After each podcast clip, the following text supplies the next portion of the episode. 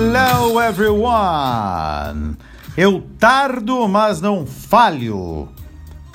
Às vezes é muito corrido o dia e eu não consigo fazer a edição e a, enfim, a gravação matinal do, do podcast do Dicas de Inglês, mas cá estou eu, comecinho da noite, mas estamos aí para falar de uma coisa que eu tenho certeza que vocês têm uma certa curiosidade de saber porque eu tenho certeza que muitos de vocês, se não a maioria de vocês, se não todos vocês que estudam inglês, chegam para o professor e falam o seguinte: Teacher, eu entendo tudo que você fala, mas quando chega na minha vez de falar, eu travo. É, pois é.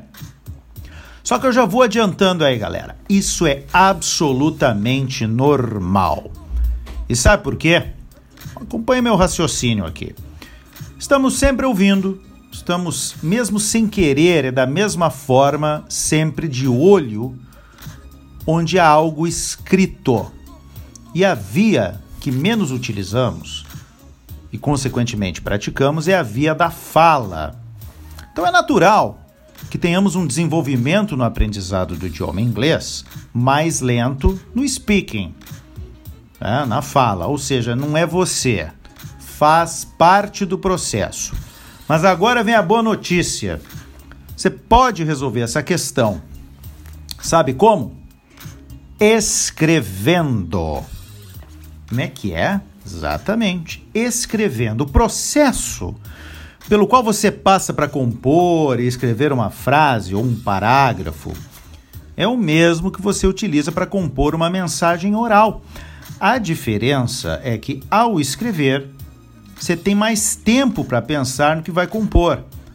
Ao passo que quando você é colocado numa situação de atividade oral, de speaking, existe uma certa pressão e a sua comunicação tem que sair no momento em que você monta na cabeça. Então, à medida que você vai treinando a sua composição escrita, a busca pela estrutura correta, tempo verbal e mesmo vocabulário vai começando a ser muito mais fluida. E aquela travada que a gente reclama, que os alunos reclamam, que vocês reclamam, vai acabar. Mas é importante que você realmente se determine a escrever. Um exercício que eu faço com alguns alunos, vocês poderiam sugerir aos teachers de vocês, é escrever uma composição em partes. Mas como assim uma, uma composição em partes? Funciona da seguinte maneira. Uh, você começa a escrever uma composição qualquer sobre qualquer assunto, mas fazendo apenas o primeiro parágrafo. Somente o primeiro parágrafo. Leva para sala de aula, leva para o seu professor,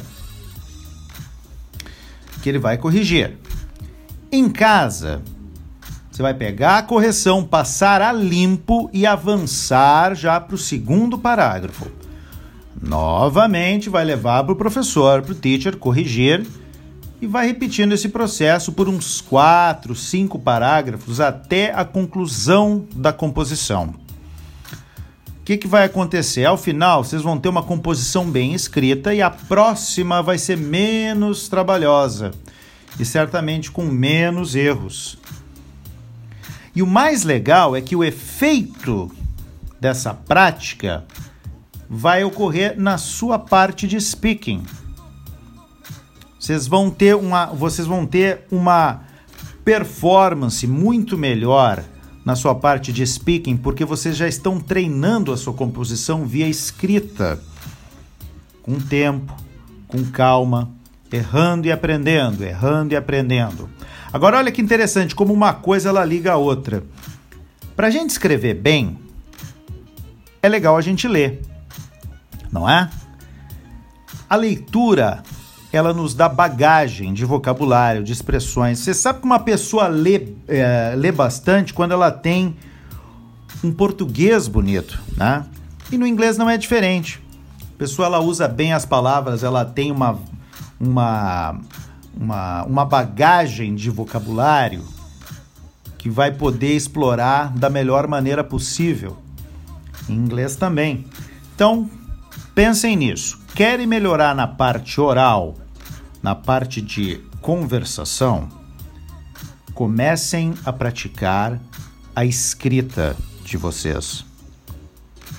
Acreditem, this is a very important and very useful tip. Uma dica muito importante e muito útil, como as dicas que eu dou lá no Twitter do Dicas de Inglês. Arroba Dicas de Inglês separado pelo underline ou procura pelo Teacher Fábio Merim. Assim como tem o Teacher Fábio Merim também no Instagram com dicas e vídeos. Ok? See you next time!